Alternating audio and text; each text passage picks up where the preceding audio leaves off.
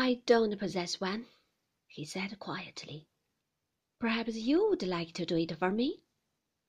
This time his shaft had found its mark, for she reddened and laughed a little awkwardly.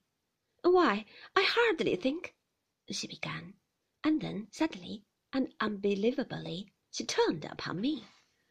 Perhaps you could make yourself useful to Mr. De Winter if he wants anything done. You are a capable child in many ways. There was a momentary pause, while I stood stricken, waiting for his answer. He looked down at us, mocking, faintly sardonic, a ghost of a smile on his lips.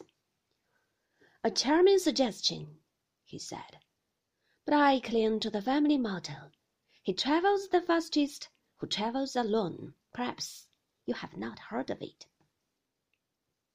And without waiting for her answer, he turned and left us. What a funny thing, said Mrs. Van Hopper as we went upstairs in the lift. Do you suppose that a sudden departure was a form of humour? Men do such extraordinary things.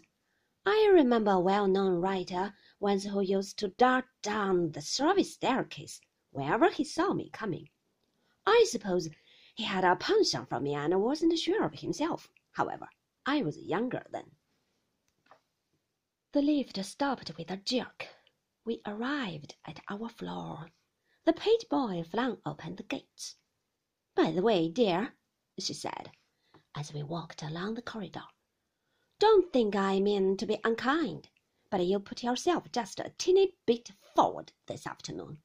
Your efforts to monopolize the conversation quite embarrassed me, and I'm sure it did him. Men loathe that sort of thing. I said nothing. There seemed no possible reply. Oh, come, don't suck, she laughed and shrugged her shoulders. After all, I am responsible for your behavior here, and surely you can accept advice from a woman old enough to be your mother. Bien, Blaize, je viens. And humming a tune, she went into the bedroom where the dressmaker was waiting for her. I knelt on the window seat and looked out upon the afternoon. The sun shone very brightly still, and there was a gay high wind. In half an hour we should be sitting to our bridge, the windows tightly closed, the central heating turned to the full. I thought of the ashtrays I would have to clear, and how the squashed stubs, stained with lipstick, would sprawl in company with discarded chocolate creams. Bridge does not come easily to a mind brought up on snap and happy families. Besides, it bored her friends to play with me.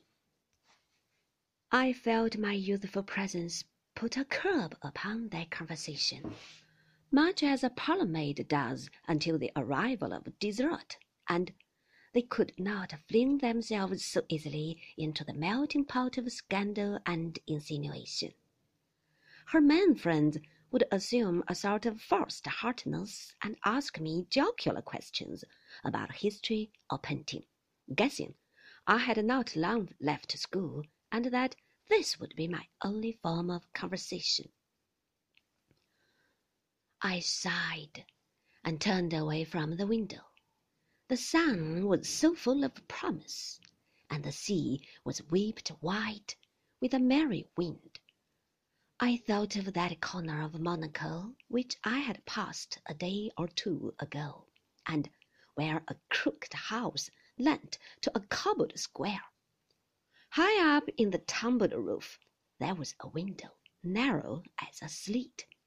It might have held a presence mediaeval, and, reaching to the desk for pencil and paper, I sketched in fancy with an absent mind a profile, pale and aquiline, a sombre eye, a high-bridged nose, a scornful upper lip and I added a pointed beard and lace at the throat, as the painter had done long ago in a different time. Someone knocked at the door, and the lift boy came in with a note in his hand. Madame is in the bedroom, I told him, but he shook his head and said it was for me. I opened it and found a single sheet of notepaper inside, with a few words written in an unfamiliar hand. Forgive me, I was very rude this afternoon. That was all. No signature and no beginning. But my name was on the envelope and spelled correctly, an unusual thing. Is there an answer? asked the boy. I looked up from the crawled words. No, I said. No, there isn't any answer. When he had gone, I put the note away in my pocket and turned once more to my pencil drawing. But for no known reason, it did not please me any more. The face was stiff and lifeless, and the lace collar and the beard were like props in a charade.